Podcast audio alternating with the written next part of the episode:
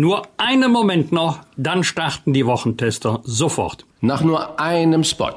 Dieser Podcast wird Ihnen präsentiert von Skoda. 40 Minuten? Boah, sind echt schnell rum. Ich wünschte, unsere Meetings wären auch so kurz. Dann hätte ich mehr Zeit für andere Sachen. Zum Beispiel diesen interessanten Podcast hier zu hören. Und ganz nebenbei meinen neuen Firmenwagen aufzuladen. Den 100% elektrischen Skoda Enyaq iV80. Denn der ist per Schnellladung in nur 40 Minuten von 10 auf bis zu 80% geladen. Und damit bereit für bis zu weitere 400 Kilometer Dienstreise. Skoda. Simply clever. Was war? Was wird? Bosbach und Rach. Die Wochentester.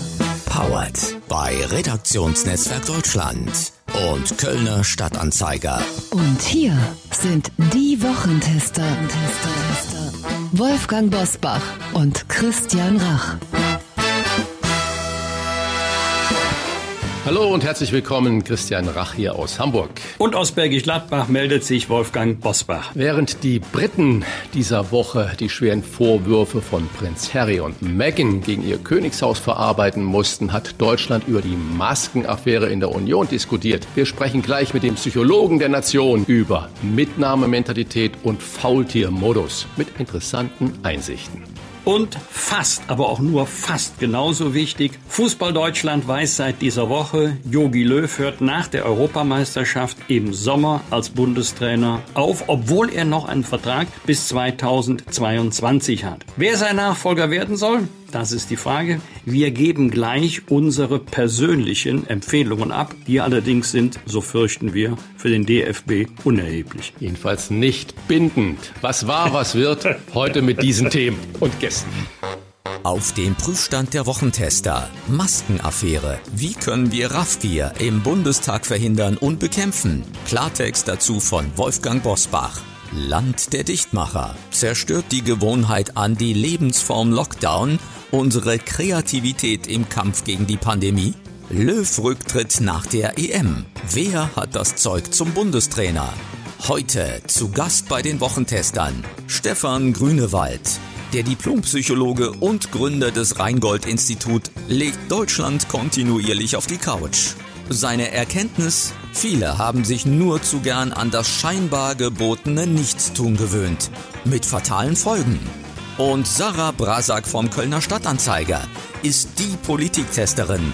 Ihre Einordnung der politischen Woche. Heute bei den Wochentestern.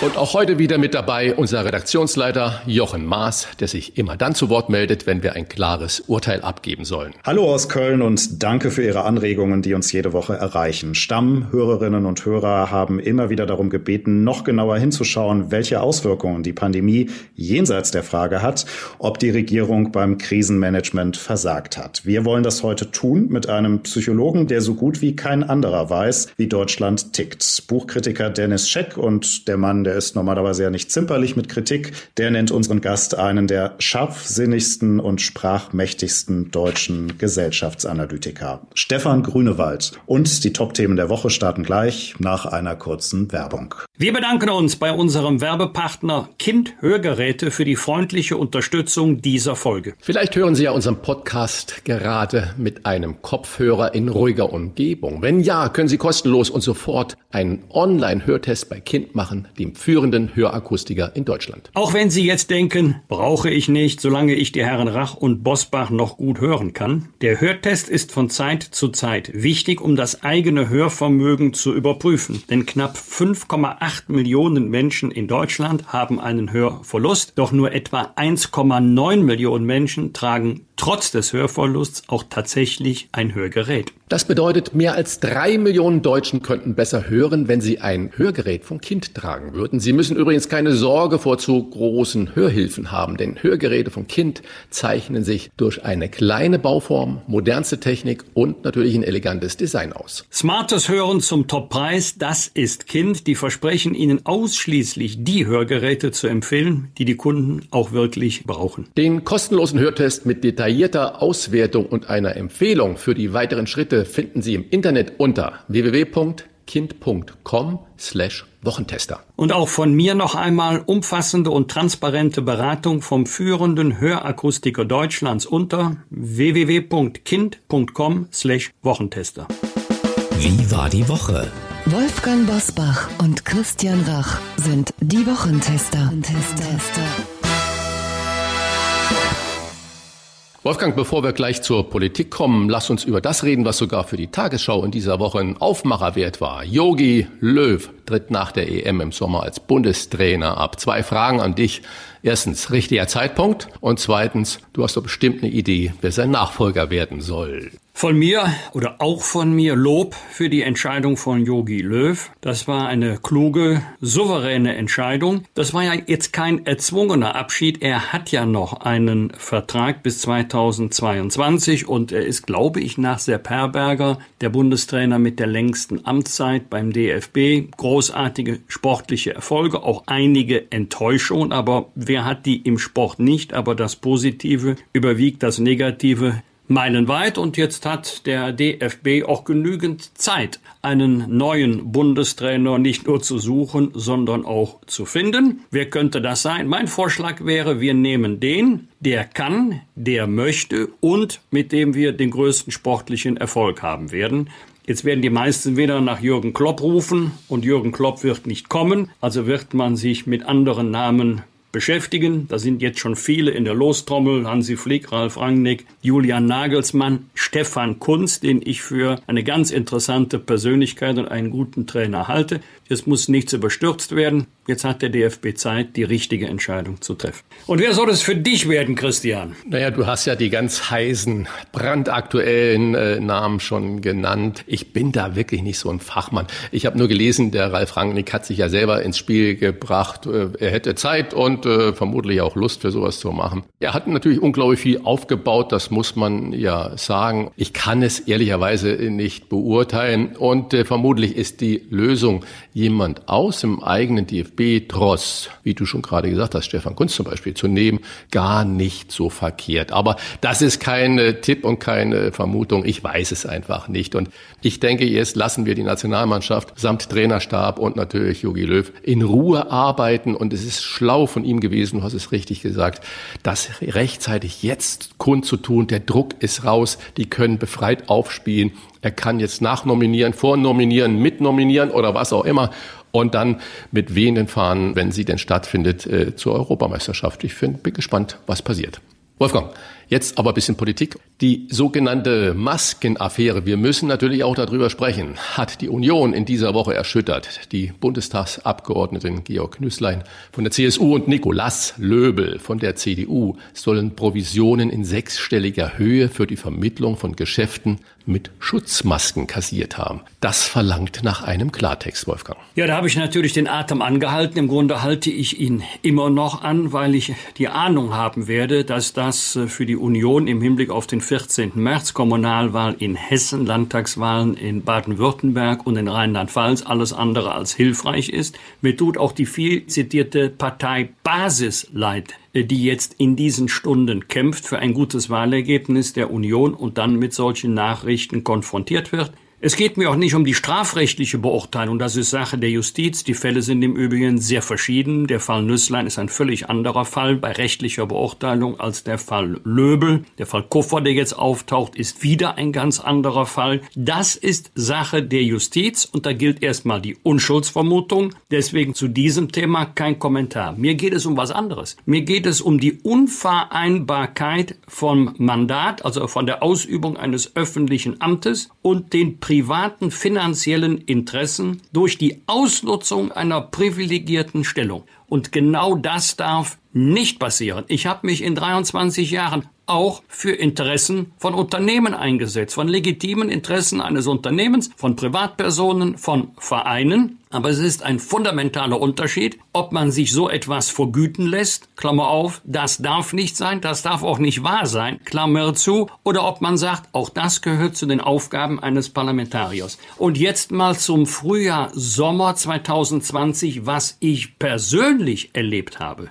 Damals haben sich die Anbieter die Klinken in die Hand gegeben. Einige waren tatsächlich persönlich da, die allermeisten haben sich per Mail äh, gemeldet oder angerufen. Bei wem helfen.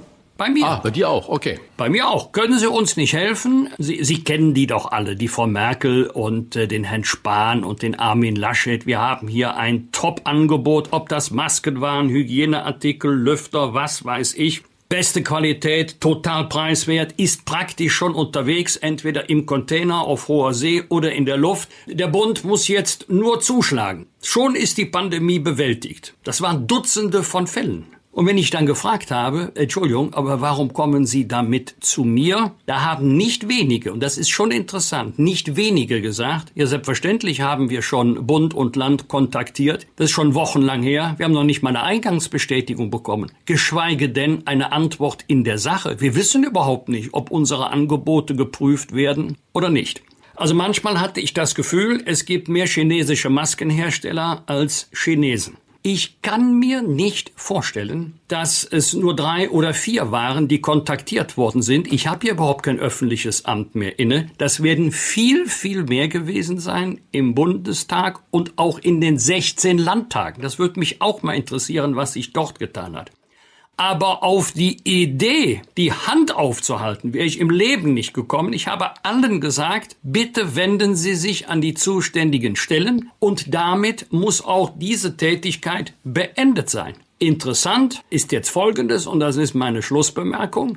Ich hatte eine Anfrage, die ist noch gar nicht so lange her, und habe dann die gleiche Auskunft gegeben. In der vorigen Woche bekomme ich über LinkedIn eine Kritik kein Wunder, dass Sie mir nicht geholfen haben. Äh, ich war ja auch nicht bereit, Ihnen Geld zu zahlen. Geld war überhaupt kein Thema. Das heißt, heute musst du dich als Nicht-Mandatsträger schon dafür rechtfertigen, dass du kein Geld verlangt hast äh, für die erbetene Hilfe. Das, das ist im Moment die Lage. Mir alles tut das von Herzen leid, weil sämtliche Vorurteile, die man gegen Parteien und Politiker haben kann, bestätigt werden im Moment durch ein paar Fälle, denn ich bin der festen Überzeugung, die aller, allermeisten haben sich diesbezüglich nichts zu Schulden kommen lassen wenn diese Unternehmen dir sagen, sie haben äh, da Angebote geschickt, was ja völlig legitim ist bei so einem Vorgang.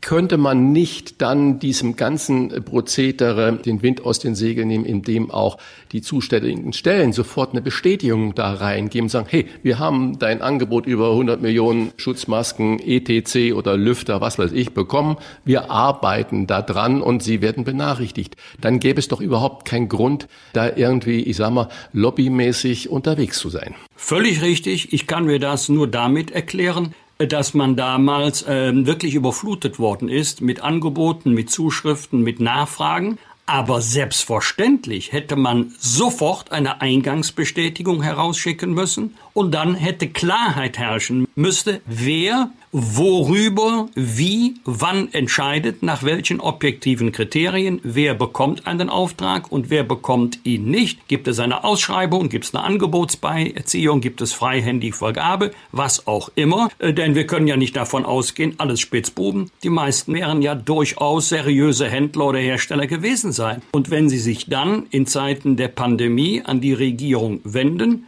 kann ich verstehen, dass Sie sagen, wir möchten dann aber auch, dass mit unseren Angeboten fair umgegangen wird, dass sie sorgfältig geprüft werden und dass äh, derjenige den Zuschlag bekommt, der das beste, das wirtschaftlichste Angebot abgegeben hat. Halte ich für ganz selbstverständlich. In der Presse äh, geisterte ja auch noch so rum Entschädigungen, Übergangsgeld und so weiter und so fort. Ich bin nicht der Jurist, aber deswegen nur eine Frage an den Juristen. Ich weiß, Polizisten oder auch andere Beamte können natürlich ihre Altersentschädigung bei schweren äh, Vergehen, strafrechtlichen Vergehen, verlieren. Gibt es so eine ähnliche Situation für Abgeordnete? Analog nicht, aber wir sollten schon differenzieren. Ist das Verhalten illegal oder ist es illegitim? Das ist so die Abteilung, wo meine Mutter heute noch sagen würde, das tut man nicht. Es gibt auch Verhalten, die sind äh, durchaus nicht rechtswidrig, aber es ist trotzdem unvereinbar mit der Übernahme und der Ausübung eines öffentlichen Amtes. Denn jenseits von der von dir angesprochenen Frage fände ich es richtig,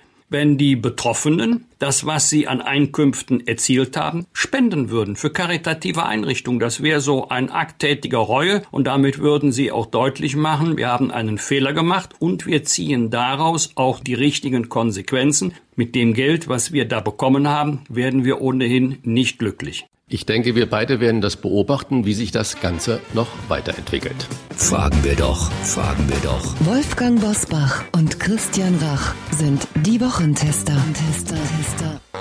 Er gilt als Psychologe der Nation, weil er kontinuierlich mit seinem Meinungsforschungsinstitut Rheingold die Deutschen tiefenpsychologisch in Interviews auf die Couch legt. Außerdem ist er Mitglied des Expertenrates Corona der Landesregierung in Nordrhein-Westfalen. Als Diplompsychologe und ausgebildeter Psychotherapeut weiß er zurzeit ganz genau, wie es um unser Seelenleben steht. Er hat festgestellt, viele richten sich in der Lebensform Lockdown ein und sind insgeheim doch ganz froh über ein Corona-Biedermeier. Welche ernsten Folgen das hat, das wollen wir besprechen mit einer Stimme, die, das ist mir natürlich sympathisch, unverwechselbar nach Rheinland klingt. Herzlich willkommen bei den Wochentestern Stefan Grünewald. Ja, vielen Dank für die Einladung, Herr Bosbach und Herr Narach.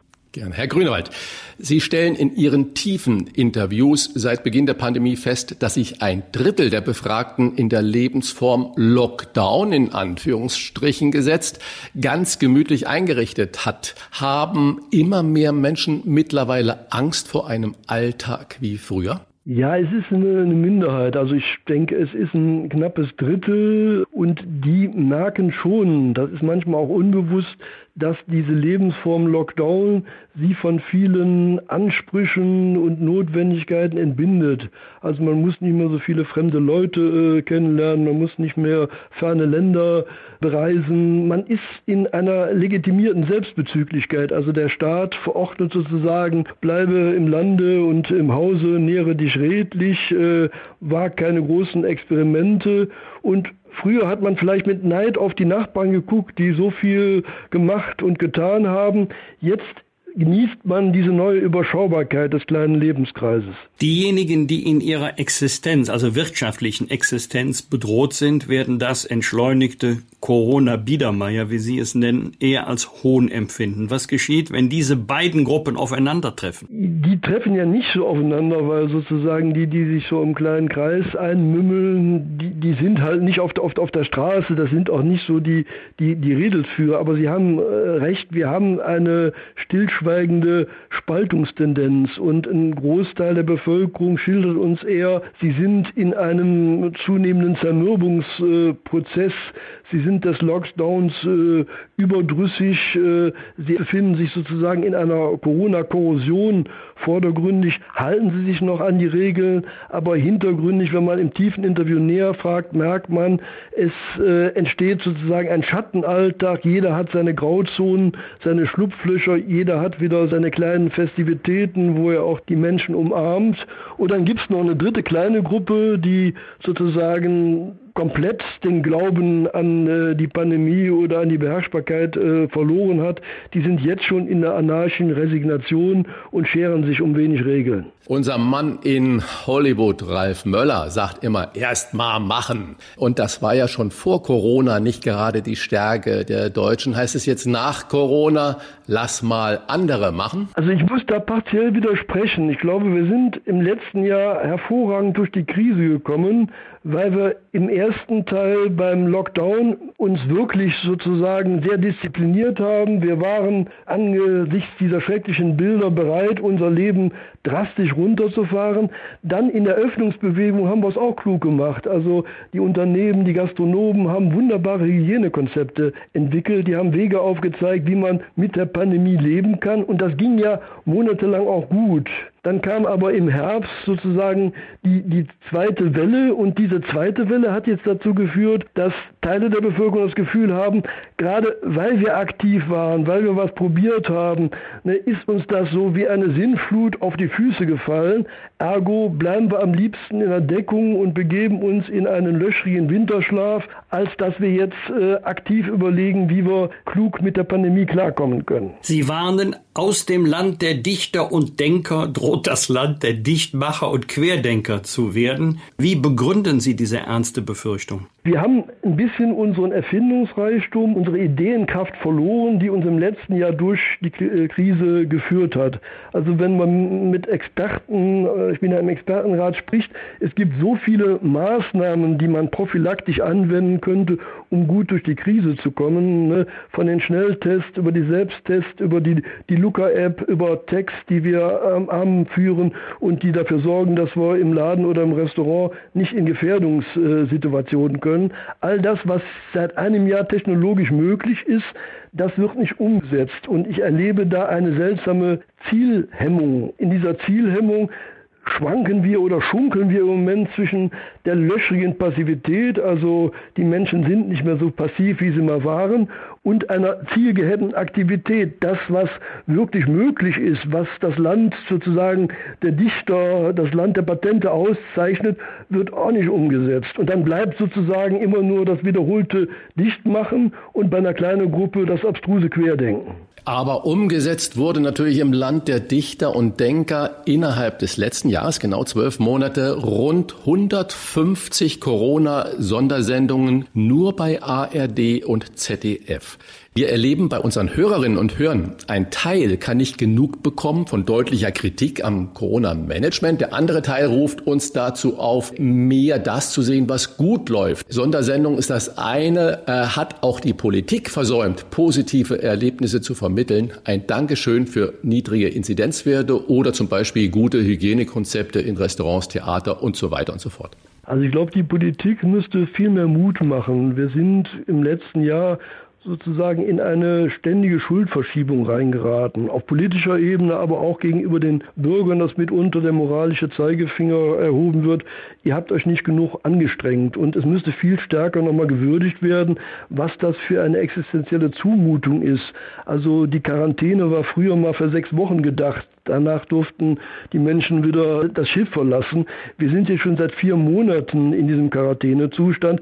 Das verlangt den Menschen vielen ab. Dazu brauchen sie Lob. Sie brauchen aber gleichzeitig eine Ermutigung sozusagen auch zur Eigenaktivität. Ich äh, erlebe in vielen tiefen Interviews, dass die Menschen eher in so einer bürokratischen Duldungsstarre verharren.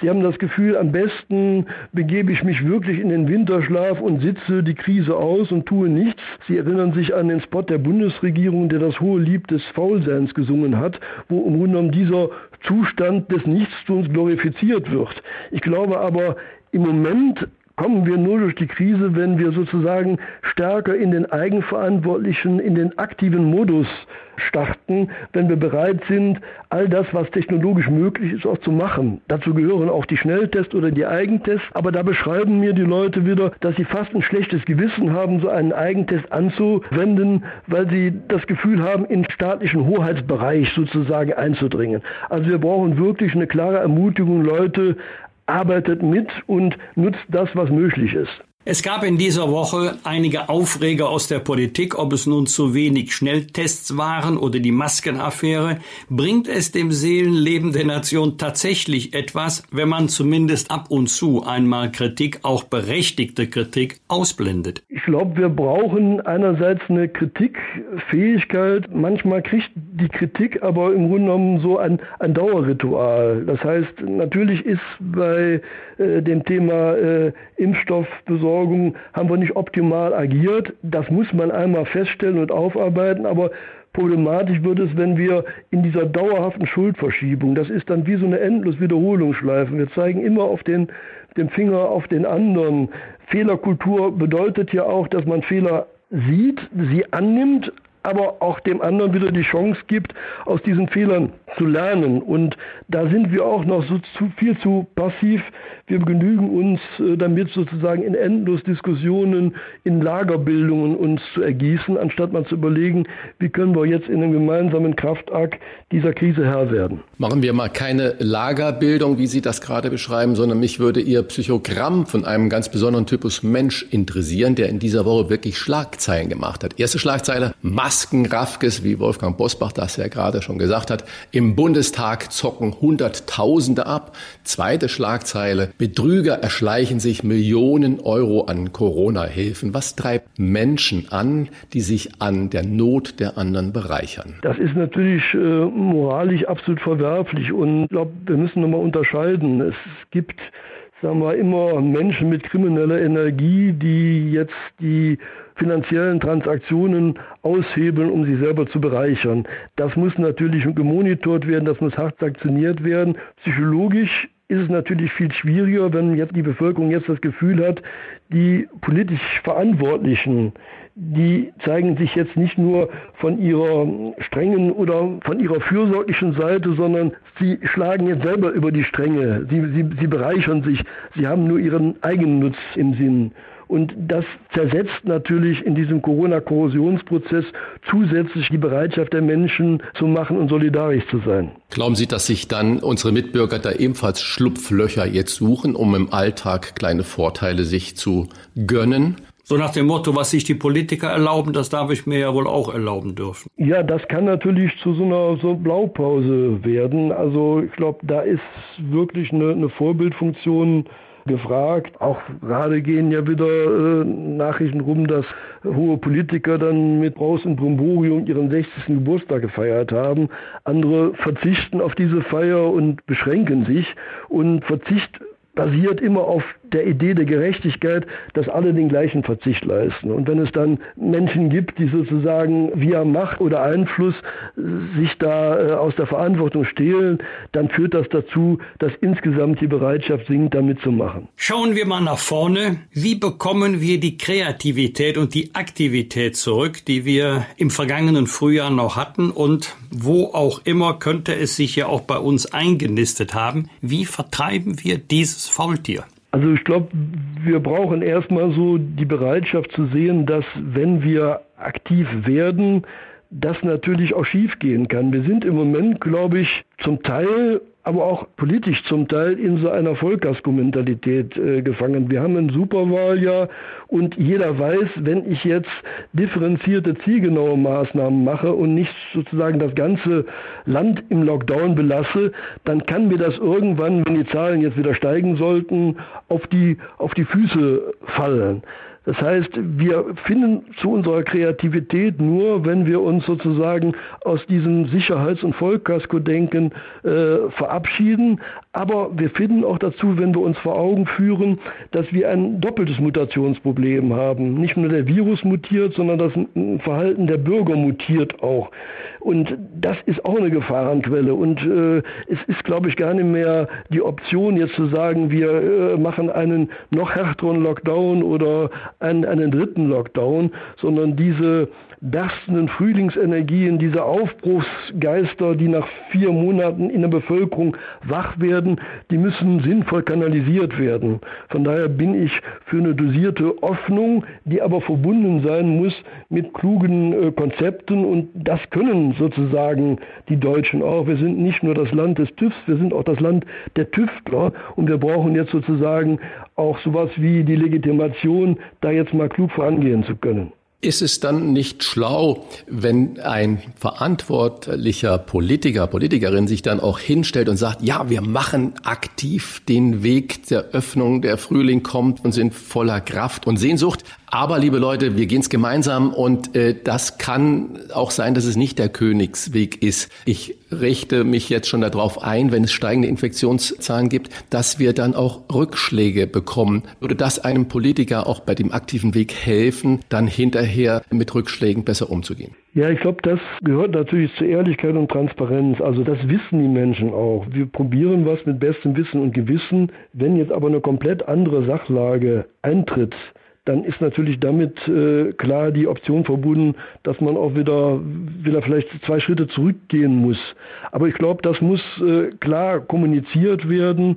Wir haben ja im Expertenrat neulich eine weitere Stellungnahme vorgelegt und Kern dieser Idee ist, wir müssen uns langfristig, glaube ich, von dieser Fixierung auf Inzidenzwerte lösen oder von unserer Fixierung, dass wir jetzt mit einem Mal komplette Branchen öffnen, sondern wir würden den anderen Weg präferieren, dass alle die, die mit einer Kombination aus Schnelltests, aus einer klugen App wie der Luca-App, aus äh, Text, die man um den Arm bindet und den übrigen Hygieneregeln, die sozusagen einen öffentlichen Raum schaffen, wo wir fast die Garantie haben, dass da nichts passiert, dass da sozusagen Leben unter kontrollierten Bedingungen stattfindet. Und all diejenigen, egal ob es jetzt Restaurants, Gaststätten, Museen sind, die das ermöglichen, die sollen öffnen. So verwandeln wir sozusagen schrittweise den öffentlichen Raum in einen Raum, wo Freiheit möglich ist, aber unter sehr, sehr kontrollierten Bedingungen. Wie kommen wir raus aus dem Faultier? Raffier-Modus. Das hat uns Stefan Grünewald erklärt, Bestsellerautor, Psychologe und Gründer des Rheingold-Instituts.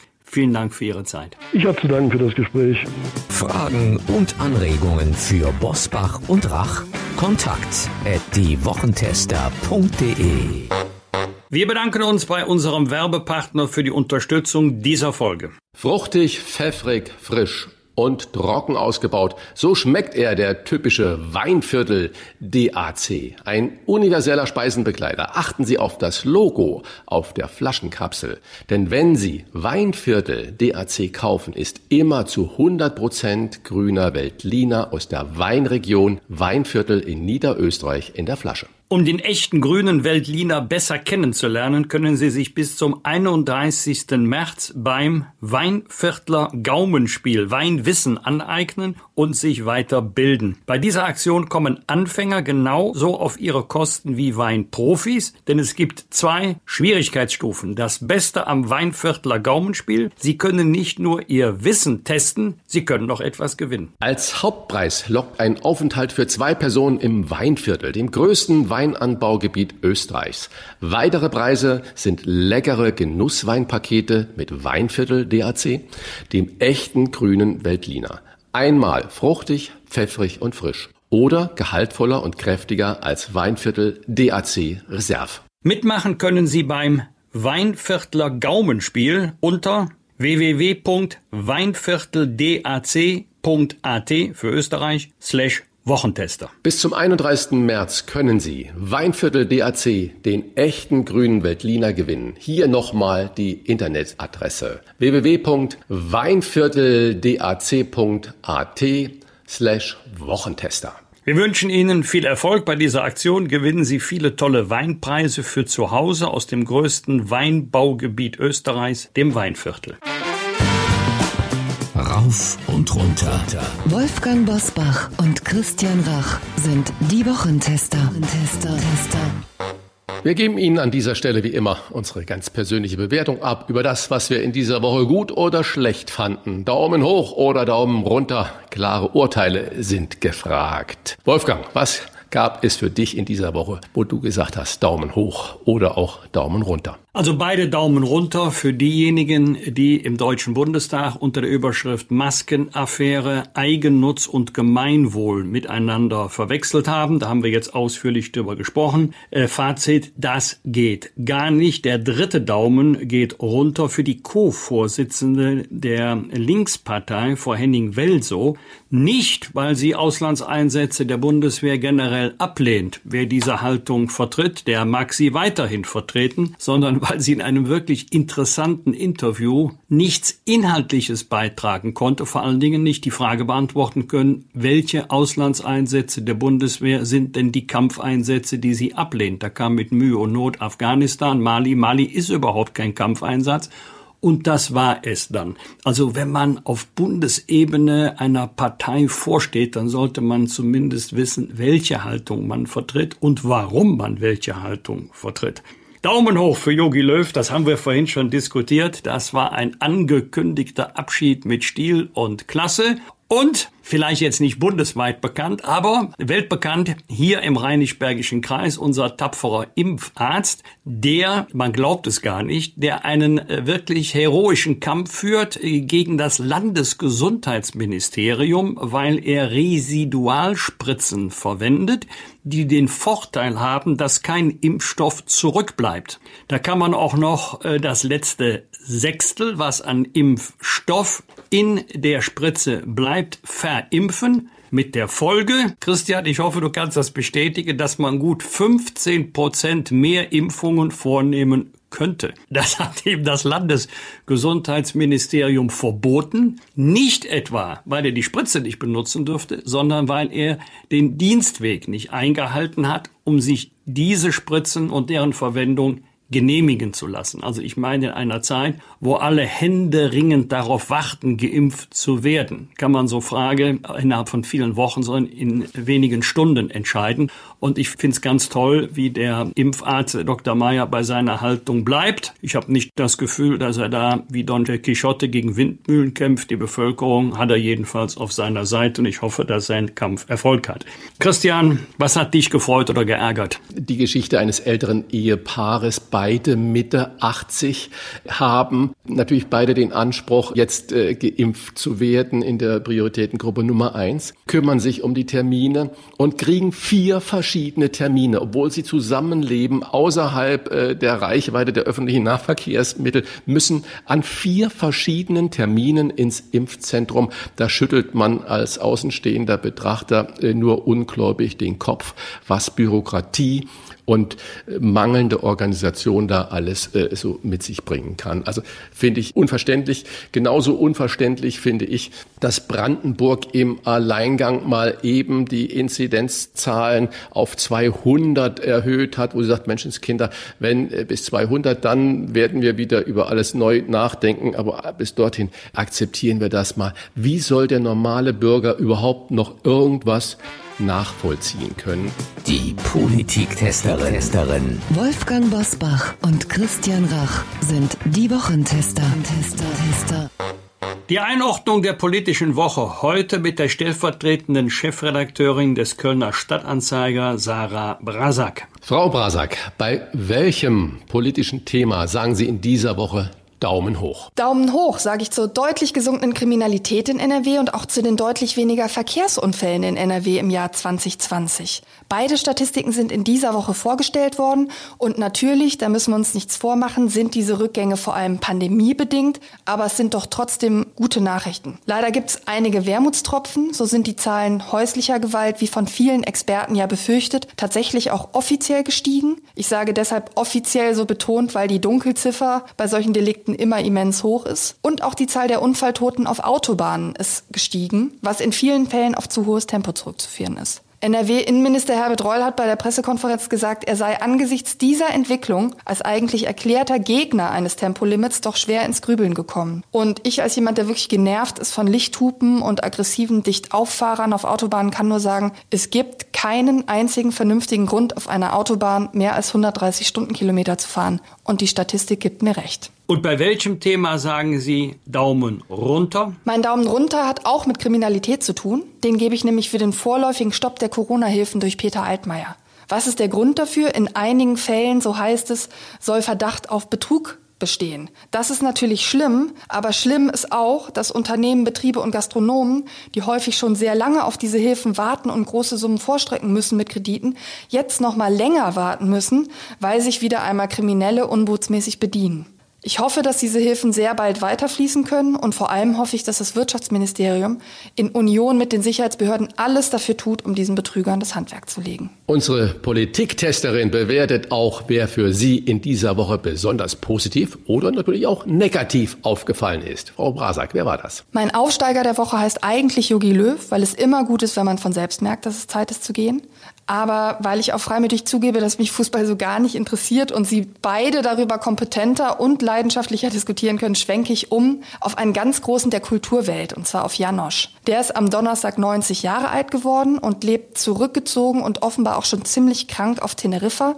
Und ich sage herzlichen Glückwunsch. Was ich gestern erst erfahren habe, als ich einen Artikel über ihn gelesen habe, ist, er hatte eine schreckliche Kindheit. Seine Eltern waren beide Trinker und haben ihn geschlagen. Er musste aus Oberschlesien im Zweiten Weltkrieg in den Westen fliehen. Und dann ist er auch noch wegen angeblich fehlender Begabung aus der Kunstakademie in München geflogen. Und ja, sein Weg war also ein steiniger und zeigt aber auch aufs Schönste, wie man eine schwere Kindheit mit einem geradezu gigantischen Talent kompensieren kann. Ich habe seine Bücher geliebt und ich liebe sie immer noch und irgendwann mal werde ich es auch nach Panama schaffen. Und wer ist Ihr Absteiger der Woche? Mein Absteiger der Woche sind gleich zwei Absteiger. Sie heißen Nikolaus Löbel und Georg Nüßlein, sind beides CDU-Politiker, die sich absolut unverschämt bereichert haben für ihre Vermittlung bei der Beschaffung von Corona-Schutzmasken. Und mehr muss ich dazu, denke ich, nicht sagen. Vielen Dank an unsere Politiktesterin Sarah Brasak. Bis bald. Vielen Dank für das Gespräch und auf Wiederhören. Was wird? Was wird? Wolfgang Bosbach und Christian Rach sind die Wochentester. Wolfgang, ich muss natürlich auch heute in dieser Rubrik nochmal was Politisches mit dir besprechen. Am Sonntag sind Landtagswahlen in Baden-Württemberg und in Rheinland-Pfalz. Wird es eine Abstimmung über die Corona-Politik der Bundesregierung oder beschränkt sich das wirklich auf regionale äh, Politik? Es wird ein Motivmix geben bei den Wählerinnen und Wählern. Sicherlich wird nicht nur die Landespolitik in Rheinland-Pfalz und Baden-Württemberg ausschlaggebend sein, sondern auch die, ich nenne es mal so, Performance der Bundesregierung. Wir haben ja in den ersten Monaten erlebt, ähm, Krisenzeiten sind immer Zeiten der Exekutive, dass die Große Koalition für ihre Corona-Politik doch überwiegend gute Noten bekommen hat und äh, das hat der Union noch besser getan als der SPD. Aber wir merken auch, dass seit einigen Monaten, sagen wir mal seit Beginn diesen Jahres, die Stimmung sich gedreht hat. Und äh, das, was jetzt positiv war für die gesamte Union, also auch in den Ländern, wirkt sich sicherlich im Moment negativ aus. Und dann kommt auch noch das Maskendebakel und das Verhalten einiger Abgeordneter der Union dazu. Helfen wird das Thema der Union bei den Landtagswahlen sicherlich nicht. Am Donnerstag, lieber Christian, will der Kölner Kardinal Wölki ein neues, von ihm in Auftrag gegebenes Missbrauchsgutachten vorstellen. Er kündigt schon mal vorsorglich personelle Konsequenzen und Buße an. Würdest du sagen, endlich hat lange oder zu lange gedauert, aber jetzt kommt er doch zur Vernunft? Ich habe überhaupt nichts gegen diese Fragen. Und ich bin wirklich auch katholisch und ich war äh, 13 Jahre lang Messdiener und verfolge das, was in der katholischen Kirche und auch bei den evangelischen Kirchenmitgliedern passiert was die Maskenaffäre im Moment für die CDU, CSU ist. Das ist genau diese Gutachteraffäre für die katholische Kirche, an deren Spitze da mit Wölki eine Figur agiert, die eigentlich gar nicht mehr richtig ernst genommen wird oder leider zu ernst genommen wird. Also ich finde es unglaublich schade, dass die Kirche in meinen Augen extrem versagt auf diesem Gebiet. Und ich finde es genauso schade. Ich will auch wirklich die, die, nicht nur die Vergangenheitsbewältigung sehen, auch das, was die Kirche da im Moment äh, mit Corona äh, tut. Das ist mir alles viel, viel zu wenig. Wir haben noch ein Jubiläum zum Schmunzeln. Ist jetzt 90 Jahre her, mein Lieber, dass der Elektrorasierer die Welt beglückt. Erfunden wurde er von einem amerikanischen Unternehmer, Jakob Schick heißt er. Darf ich fragen, was bist du für ein Rasiertyp? Nass oder elektrisch? Ich bin Herrn Schick sowas von dankbar für die Erfindung, er hat ja einiges erfunden, aber eben auch die Krönung seines Schaffens, den Elektrorasierer. Also ich habe mal ein, zweimal versucht, mich nass zu rasieren, habe den Versuch schnell aufgegeben, aber auch aus Bequemlichkeitsgründen. Ähm, ich nehme den Elektrorasierer. Und was bist du denn für ein Rasiertyp? Also genau das Gegenteil davon dir. Ich mache nur nass. Ich habe es irgendwann mal elektrisch rasiert. Ich weiß es nicht. Ich finde es absolut für mich, es geht gar nicht. Also ich liebe es, bisschen Seife ins Gesicht zu machen, mit dann ratzfatz mit der Klinge abgeschabt und hinterher schön eingepudert. Alles ist gut. so. Da kann keiner sagen, wir werden ja immer einer Meinung. So ist das.